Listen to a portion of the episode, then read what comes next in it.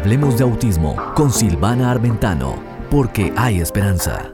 Porque hay esperanza.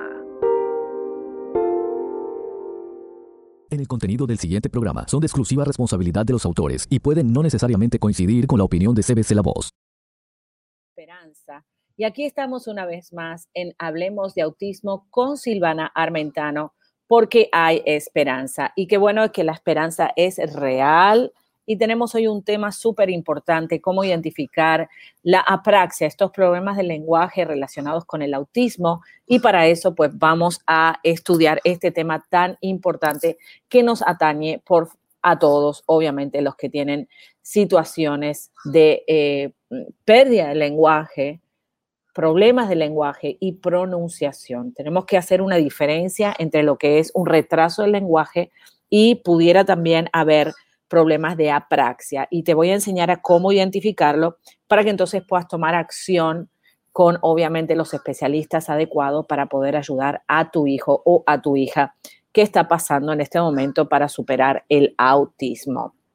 Gracias a todos los que están conectados y gracias siempre por estar ahí pendiente de todas las hermosas eh, pues, informaciones que ustedes nos dan, porque de verdad que eh, aportan a este segmento y obviamente al canal para poder tener más opciones y más información de cómo ayudar a nuestros hijos con autismo. Entonces, la praxia es eh, pues obviamente algo que puede afectar a ciertos niños con autismo y hay que aprender a reconocerla. Entonces, ¿qué te indicaría que tu hijo puede tener apraxia del habla? Los niños con apraxia tienen dificultades para coordinar el uso de la lengua, los labios, la boca y la mandíbula para producir sonidos del habla claros y consistentes. O sea que ese es un punto importante que no se va a entender bien lo que está diciendo, en otras palabras.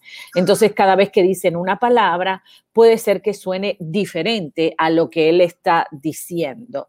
Debido a esta inconsistencia, puede ser difícil incluso para los padres que conocen las idiosincrasias de las hablas de sus hijos, comprender lo que el niño está diciendo. Y cómo se frustra un niño cuando está diciendo papa y tú le estás diciendo eh, quiere pera, ¿no? Quiero papas fritas y tú le diciendo, ah, quiere manzana. Entonces, eso le trae una frustración muy grande, por eso es que es importante intervenir a tiempo. Incluso para los especialistas, puede ser un desafío el determinar por qué un niño tiene dificultades para hablar. Este desafío se vuelve más complicado cuando él o ella tiene un trastorno del desarrollo como el autismo, que también implica desafíos en la comunicación. O sea, no solamente que tiene autismo y desafíos en la socialización y la comunicación, sino que ahora añadimos otro diagnóstico más, que es la praxia, que no se entiende lo que dice y tiene esa dificultad de mover estas partes de la boca, obviamente la lengua, como te dije, los labios y la boca y la mandíbula para producir los sonidos claros. Entonces, por lo tanto, si tú tienes inquietudes, ¿qué es lo que yo te recomiendo? Que hables con el patólogo del habla, con el especialista en speech therapy, obviamente, y que evalúe el lenguaje de tu hijo. Eso no tienes que esperar a que el niño empiece la escuela, no tienes que dilatarte a que la cosa empeore, sino básicamente al año de edad, año y medio, a los dos años, ya puedes hacer una evaluación y sí, antes también, porque se mide el lenguaje en cada etapa de crecimiento y el hepatólogo del bla tiene especialidad en eso, así que te va a poder ayudar haciendo una evaluación eh, em, apropiada. También están capacitados de una manera única estas personas para desarrollar planes de intervención personalizados para tu hijo, basados en la necesidad de la comunicación de cada persona. O sea, cada niño o cada individuo eh, tiene que ser evaluado en su contexto. No puedo evaluar una sola cosa y no ver todo el contexto. Y eso es muchas veces lo que los doctores eh, eh, fallan, y lo digo así con propiedad, fallan en diagnosticar al niño con autismo porque no ven el contexto en general. Entonces, es mucho de prueba y error con respecto al tratamiento y se tiene que ir ajustando el tratamiento del niño constantemente. Entonces, errores inconsistentes. O sea, ¿qué tú puedes esperar cuando vas a evaluar a tu niño y tú ves que no entiende lo que dice, que, que no se entiende lo que está diciendo. Y no es que está balbuceando, y no es que está, o sea, tú le entiendes porque eres la mamá, pero no los demás no le entienden lo que dicen y entonces se frustra el niño y le da berrinches porque no se le entiende lo que está diciendo. Entonces, ¿qué puedes esperar en una evaluación?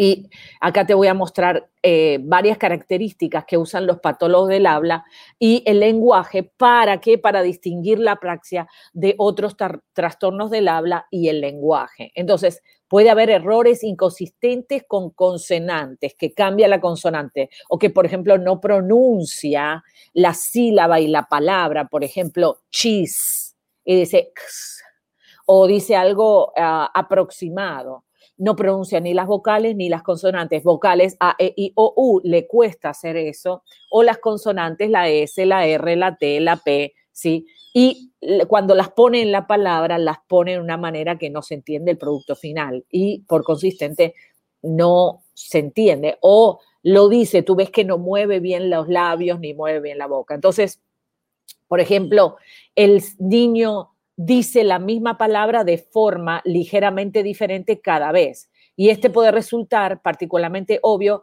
con palabras nuevas y palabras más largas y complejas. Dificultad para pasar de un sonido a otro, de una sílaba a otra. Y esto tiende a resultar en pausas bastante largas entre sonidos y sílabas. Y en relación con esto, el niño puede tener dificultades para repetir una serie de palabras o sílabas énfasis entonces inusual de partes del discurso. Por ejemplo, un niño puede pronunciar todas las sílabas de una palabra, una oración, con igual acento. Entonces, en lugar de escuchar esa melodía de la palabra habitual del habla, el niño suena extraño, suena raro lo que dice. Puede ser particularmente difícil distinguir este síntoma de apraxia en la entonación del habla plana, siempre habla plana, o eh, muy similar que es muy común entre los niños que tienen autismo, o sea que no ves una entonación en la palabras, como dije ahora, entonación, sino que lo dice todo flat o parejo. Durante la evaluación, entonces, el patólogo del habla y el lenguaje también evaluará la fuerza motora oral, los movimientos del niño, por ejemplo, soplar, poner los labios así, en forma de cucurucho, ¿no? Y se trata de evaluar los movimientos de la mandíbula, los labios y la lengua. Es posible que le pida a su hijo que trague, porque también pudiera tener problemas para tragar, que mueva la lengua, que frunza el ceño, que sonría, que lame, una piruleta o un chupetín, mientras verifica la coordinación de los movimientos musculares. O sea que es una situación de que los movimientos musculares de la boca no están respondiendo como deberían responder. Una evaluación completa, entonces, también incluye evaluaciones de la audición, las habilidades de comunicación verbal y no verbal y la capacidad de un niño para imitar, para responder y las instrucciones, responder a las instrucciones, si sigue las instrucciones que le estás diciendo, mira, eh, ve hasta la cocina y tráeme una cuchara. ¿No? Por ejemplo, los resultados de estas evaluaciones pueden entonces proporcionar una guía importante en el desarrollo del plan y el tratamiento de tu bello príncipe. Entonces, la evaluación de la apraxia en los niños con autismo, entonces tienes que tener a cuenta otros factores, ¿no es cierto? Que ya el niño tiene eh, factores desafiantes en la comunicación y la socialización. Por eso es que es tan importante hacer una evaluación en tiempo, ¿sí? Una evaluación en tiempo que puedas ayudar a tu hijo a trabajar todos estos aspectos para que cuando vaya creciendo ya se vayan resolviendo y tiene una manera eficaz de poder comunicarse. Entonces, eh, por lo tanto, la evaluación puede requerir algunas sesiones para evitar sobrecargar a su hijo. O sea, que a veces la evaluación no se hace en un solo día, sino que son varias sesiones, varios días de terapia, donde la terapista va trabajando con el niño en forma de juego para poder lograr tener toda esta información y evaluar eficazmente este diagnóstico si es que lo tiene. Entonces, eh, hay que ser cauteloso cuando se evalúa a un niño demasiado pequeño con problemas de desarrollo para participar plenamente en muchas tareas pequeñas que forman parte de la evaluación. Por lo general, se necesitan que los niños tengan algo de habla para poder escuchar y ver si tiene síntomas de apraxia. O sea que cuando empiezas la evaluación temprana, al año y medio, a los dos años, la, la patóloga del habla, si fuese la misma u otra persona, lo va a seguir evaluando.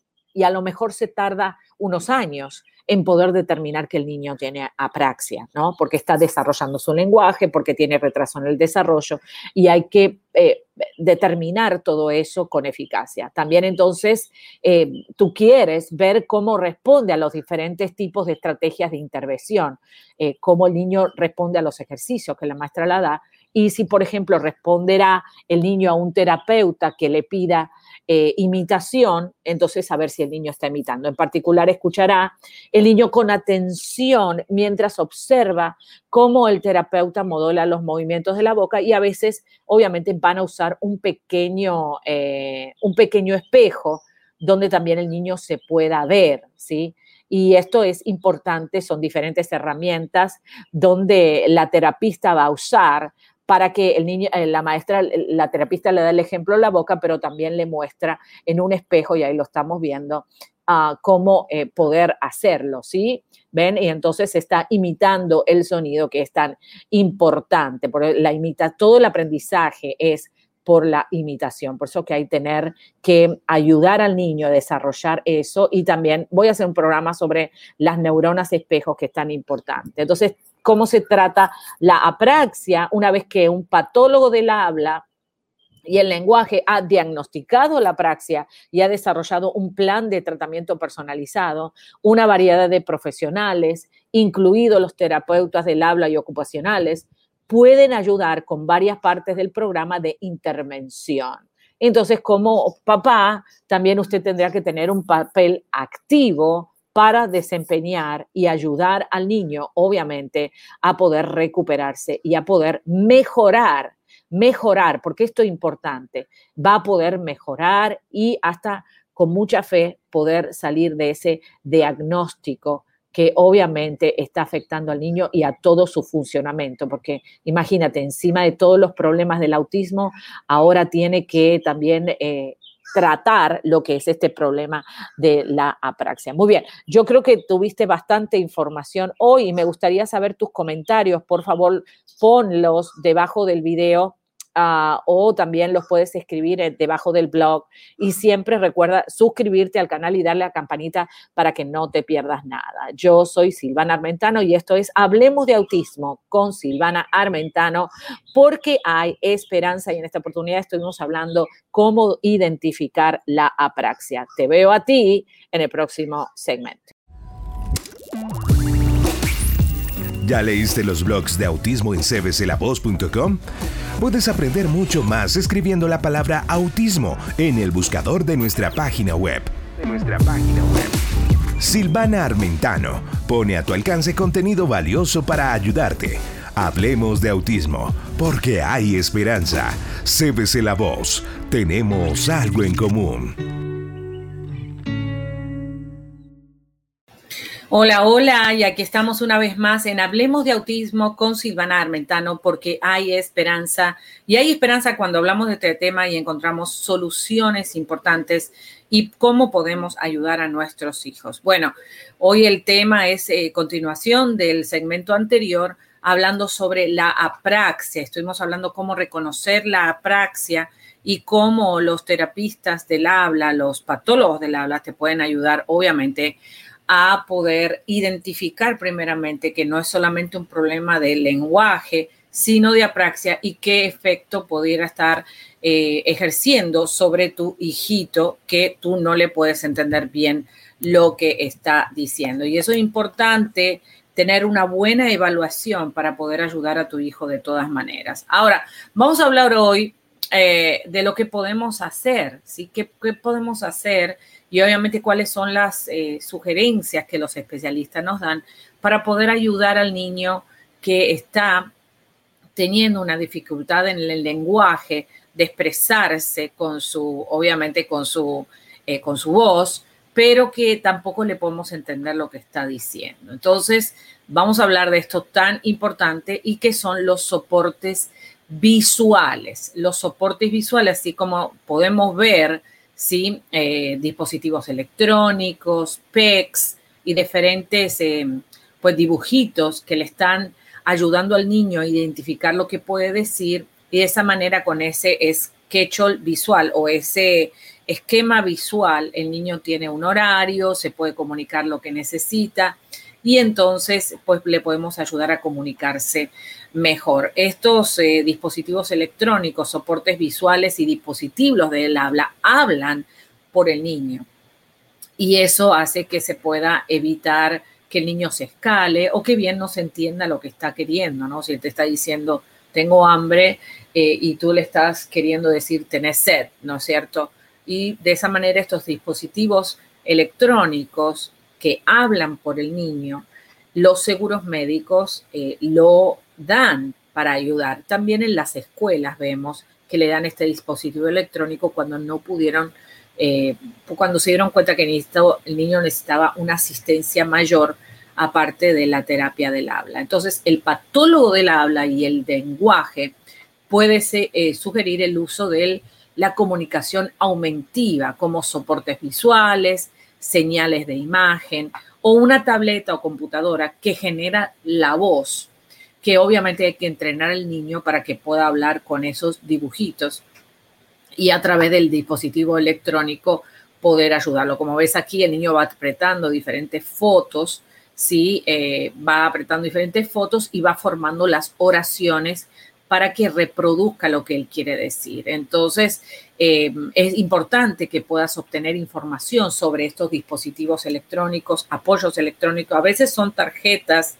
eh, tarjetas que tienen las figuritas, quiero ir al baño, y el niño señala lo que él quiere, ¿sí? hay a veces em, diferentes websites y mm, online en línea que puedes buscar estas fotografías fácilmente, tú las laminas y las puedas usar como una herramienta de comunicación entre tú y tu hijo. Por eso que es importante trabajar con los especialistas para que los especialistas no solamente entrenen al niño, sino a la familia cómo eh, poder comunicarse mejor. Sabemos que por experiencia que este enfoque parece contradictorio para muchos padres. Como yo le voy a poner un dispositivo electrónico, entonces se va a poner eh, perezoso para hablar, pero sin embargo nos damos cuenta a través del trabajo con el dispositivo electrónico que el niño tiene un modelo bien formado de la oración, que no es lo que dice papá, que no es lo que dice mamá, sino que es lo que dice su propia voz y, eh, y en ciertos casos pareciera que al principio el niño pudiera estar más perezoso en hablar, más a largo plazo vemos que sí le ha ayudado. A algunos les preocupa que dichos dispositivos electrónicos y soportes visuales se conviertan en el sustituto o una barrera para que el niño pueda hablar. Más sin embargo, eso no es así. La buena noticia es que los estudios han demostrado todo lo contrario, que el dispositivo en realidad agiliza y reduce la frustración del niño para poder comunicarse. Entonces, estos métodos alternativos de comunicación fomentan el habla, la buena pronunciación, la audición y el reconocimiento de lo que el niño necesita. Tal vez porque le dan a los niños un medio para comunicarse mientras trabajan en sus habilidades verbales, eh, los padres les da un poquito de temor infundado, infundado. Y quiero decirte que yo personalmente tuve ese mismo temor y me di cuenta de que no, que el dispositivo electrónico le ayudó mucho más a poder hablar, a poder expresarse y a reducir la frustración, los comportamientos agresivos e inapropiados o disfuncionales y logramos una comunicación mucho más viable y entendible, no solamente para el niño que puede decir realmente lo que quiere, sino para los familiares para entender lo que le está pasando. En nuestras propias prácticas y claro, cuando yo trabajo con los niños especiales, eh, nos damos cuenta que una imagen puede ayudar muchísimo a hablar el niño, que los que son no verbales y obviamente a los que tienen dificultades de apraxia, de apraxia todavía más, porque les cuesta pronunciar y a veces que no le entiende lo que está diciendo. La otra cosa, otra de las cosas que podemos hacer son las señales gestuales, ¿sí? También ah, hay muchos padres que son renuentes a poder enseñarle a hablar con los gestos, pero esto se han dado cuenta que es una manera también más de poder llegar al niño y poder darle una herramienta de comunicación mundial, ¿sí? otro enfoque, entonces implica señales de gestos visuales. El padre o el terapeuta se toca la boca y dice un sonido, por ejemplo, colocaríamos el dedo índice frente a los labios y lo dejaríamos mientras pronunciamos el sonido La señal llama la atención del niño sobre cómo los labios forman el sonido. O sea que también eh, hablando de lo que podemos hacer es, yo puedo usar gestos para señalar mi boca y ejercer el sonido y que el niño pueda imitar lo que yo estoy haciendo. No solamente lo que trabaja la terapista en la terapia, sino lo que papá y mamá pueden hacer, que es muchísimo, muchísimo, porque si el niño solo practica 30 minutos a la semana, imagínense todo el tiempo que se pierde de que mamá y papá pueden ayudarlo. Entonces, es importante que vas a usar esa señal para decir una palabra y para mostrar las diferencias en los sonidos dentro de una palabra. Por ejemplo, mandarina. Por ejemplo, mandarina es una palabra larga y complicada. Empezaría con, con palabras más cortas como por ejemplo pan, ¿sí? Pan. Y bien articulado para que el niño lo pueda entender. Eh, la combinación de las señales visuales, ¿sí? Pan, por ejemplo, ¿no? Pero eso es la terapista, la terapista del habla es la que te va a enseñar esos gestos, ¿sí? Cuando es labial, pan, o cuando viene a la garganta, g, ¿sí? Por ejemplo, entonces se van tocando la cara y tú ves que la terapista se toca la cara mientras le está enseñando a tu hijo y esos movimientos y esos gestos son importantes repetirlos para que siempre haya un mismo código de comunicación con el niño la combinación de señales visuales y verbales aumenta el enfoque. Entonces, la comprensión y la capacidad del niño para imitar o decir las palabras, o sea, la foto del pan y la palabra pan. Ahora, el dispositivo electrónico va a tener ambas y también va a tener escrito, o sea que también estás desarrollando la escritura. O sea que todo esto son herramientas muy importantes que debes de tomar en cuenta. Entonces, esto es muy particularmente útil para los niños con autismo que tienden a aprender visualmente. Son totalmente visuales. Se le queda esa imagen visual de una manera impresionante y me gustaría saber tus opiniones eh, y ah, obviamente es importante que eh, tengas en cuenta cómo comunicarte con el niño. Claro que van a ir a lo más fácil, van a ir a agarrar el vaso, como está diciendo el oyente, y no van a decir agua. Por eso es que es importante en ese momento retirarle el vaso, sostenerlo como una herramienta de eh, refuerzo y hasta que no diga agua o algo similar a agua, no le das el agua. Lo que todo niño con autismo quiere que sepas. La voz del autista.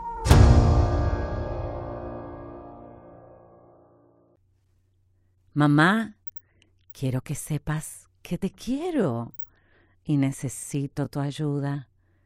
Mamita, no tengo control de mi cuerpo y a veces me muevo mucho porque no siento mi cuerpo en el espacio.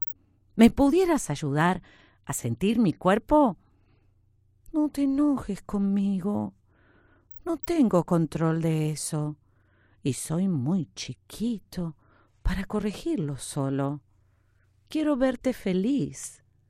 ¿Lo arreglamos juntos a este desorden? Esa fue la voz de un niño autista sacado del libro Hijo mío, lo que todo niño con autismo quiere que sepas. Y muchas veces nuestros hijos tienen muchas cosas que decirnos, pero los músculos de la boca no se lo permiten y a veces toda la información que tienen en el cerebro no les sale por la boca. Podemos ahora ayudar a nuestros hijos a que puedan expresarse en libertad. Cuento contigo. Afiliadas. Si deseas transmitir este programa, afíliate ya. Este fin de semana tenemos una cita en Hablemos de Autismo con Silvana Armentano. La voz autista, noticias y descubrimientos recientes entrevistas, espectro útil y mucho más. Conéctate todos los sábados en las mañanas. Hablemos de autismo. Hablemos de autismo. Con Silvana Armintano, porque hay esperanza solo en CBC La Voz. Tenemos algo en común.